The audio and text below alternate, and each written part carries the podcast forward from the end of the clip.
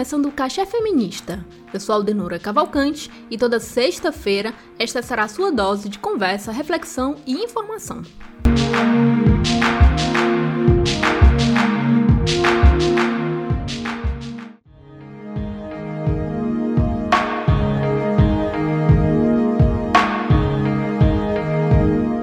Em meio à crise política, ao descontrole do Brasil com relação à pandemia da Covid-19, paralelo à crise econômica e à fome no país, a cidade do Rio de Janeiro registrou, no dia 6 de março de 2021, a chacina mais letal da sua história, ocorrido na favela do Jacarezinho, localizada no bairro de mesmo nome, na zona norte da cidade. Ao todo, foram pelo menos 28 mortes em uma operação da Polícia Civil do Estado, que negou ter ocorrido irregularidades. Por outro lado, o mundo se chocou mais uma vez com a violência causada entre a polícia e o tráfico, e um dos desdobramentos foi a formação de uma força-tarefa feita pelo Ministério Público do Rio de Janeiro para apurar o massacre. O Ministério Público foi pressionado por grupos de direitos humanos e pela opinião pública para investigar as denúncias de execuções e abusos penais, que a gente pode ver na tentativa de homicídio contra cinco policiais, a morte do agente André Frias, duas tentativas de homicídios a passageiros do metrô e a ação no momento de remoção dos corpos. O cachê feminista de hoje fala sobre a chacina mais letal do Rio de Janeiro, em Jacarezinho, mas também sobre o impacto da guerra às drogas na vida da população brasileira. Vem com a gente! Nesta semana, a jornalista Nayara Gortazar escreveu para o E País um relato sensível de reconstrução sobre o massacre a partir das vozes de quem viveu o momento de terror no Rio de Janeiro. No mesmo dia, a Folha de São Paulo, em um trabalho feito pelos jornalistas Júlia Barbon, Gustavo Queirolo e Ítalo Nogueira, publicou quem eram as 28 vítimas, como e onde elas morreram. A operação começou às 6 horas da manhã e se seguiu até a tarde daquela quinta-feira. A Polícia Civil invadiu a favela em carros blindados, em dois helicópteros e também com policiais a pé. A primeira morte foi logo no momento em que os civis retiravam as barricadas feitas pelos traficantes. Foi quando o agente André Frias foi baleado na cabeça, sem conseguir se recuperar no hospital. Essa foi a primeira morte, o corpo caído que a operação não pretendia, mas foi a partir dela que o cenário da chacina foi desenhado. No mesmo dia, logo após o massacre, o defensor público do Núcleo de Direitos Humanos do Rio de Janeiro, Daniel Lozoya, chamou a atenção para o, aspas, padrão histórico, aspas, de vingar a morte de um policial com um massacre, e que esse tipo de operação de vingança cada vez mais é legitimado pelo Estado. Outras pessoas, como o advogado criminalista Joel Luiz Costa, que também é coordenador executivo do Instituto de Defesa da População Negra, apontou para a crueldade da sucessão de acontecimentos e do cenário de guerra ao andar pelas ruas da favela após o ocorrido. Joel Luiz nasceu e foi criado no Jacarezinho. As mortes ocorreram em 13 pontos diferentes da favela, em um espaço de 500 metros, sendo que cinco locais foram feitos em casas, segundo o relatório de ocorrência feito pelos agentes. Um dos locais teve sete mortos e outro teve seis. Neste relatório da Polícia Civil, todos os agentes contaram que revidaram os disparos de traficantes, sendo também divulgadas fichas criminais para justificar os óbitos. Em contrapartida, os moradores relataram que parte das vítimas foram mortas mesmo depois de se renderem e outras não tinham envolvimento com o tráfico. Mas o que exatamente motivou a operação?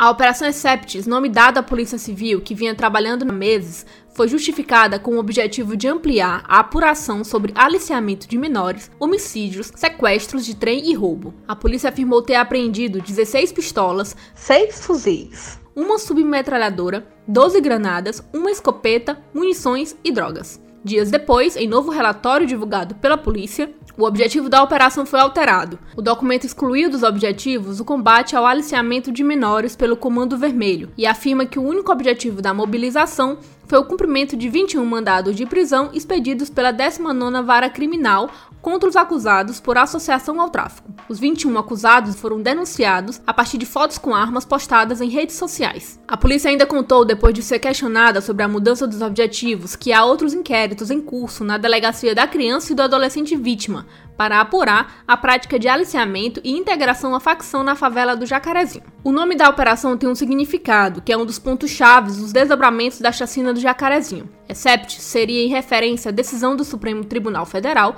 no ano passado, quando o ministro Edson Fachin decidiu que a polícia do Rio de Janeiro só poderia realizar operações em comunidades durante a pandemia Covid-19, abre aspas, em hipóteses absolutamente excepcionais, fecha aspas.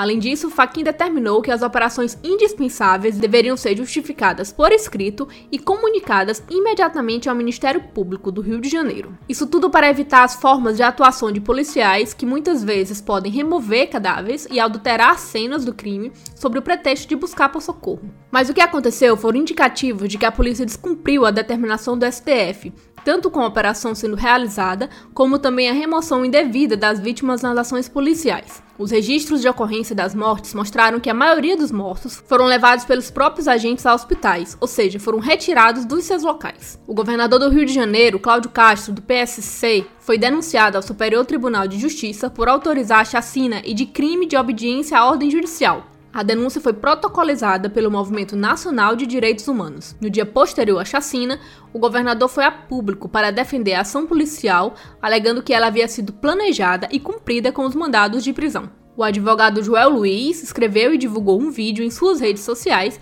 deixando um questionamento sobre a operação e as conclusões. Acabou o tráfico no Jacarezinho? Fecha aspas. Existe uma discussão há alguns anos acerca da política de combate ao tráfico de drogas. Desde a década de 70 que a cidade do Rio de Janeiro vem sendo apontada como um lugar do surgimento do tráfico de cocaína. Foi na ditadura militar que o combate às drogas saiu do foco de modelo sanitário para o modelo bélico de política criminal, ou seja, os traficantes eram inimigos internos do regime. Em 1973, no Brasil, a primeira lei de criminalização foi criada, a partir do Acordo Sul-Americano sobre Entorpecentes e Psicotrópicos. A partir dali, a guerra às drogas foi crescendo e se segmentando socialmente. De um lado, a polícia sendo representada pelo Estado, e do outro, traficantes que foram criando seus comércios em meio à precariedade do Rio de Janeiro enquanto o crescimento e desenvolvimento da sua população. Quase 50 anos depois, a Operação Spectres não é nenhuma exceção.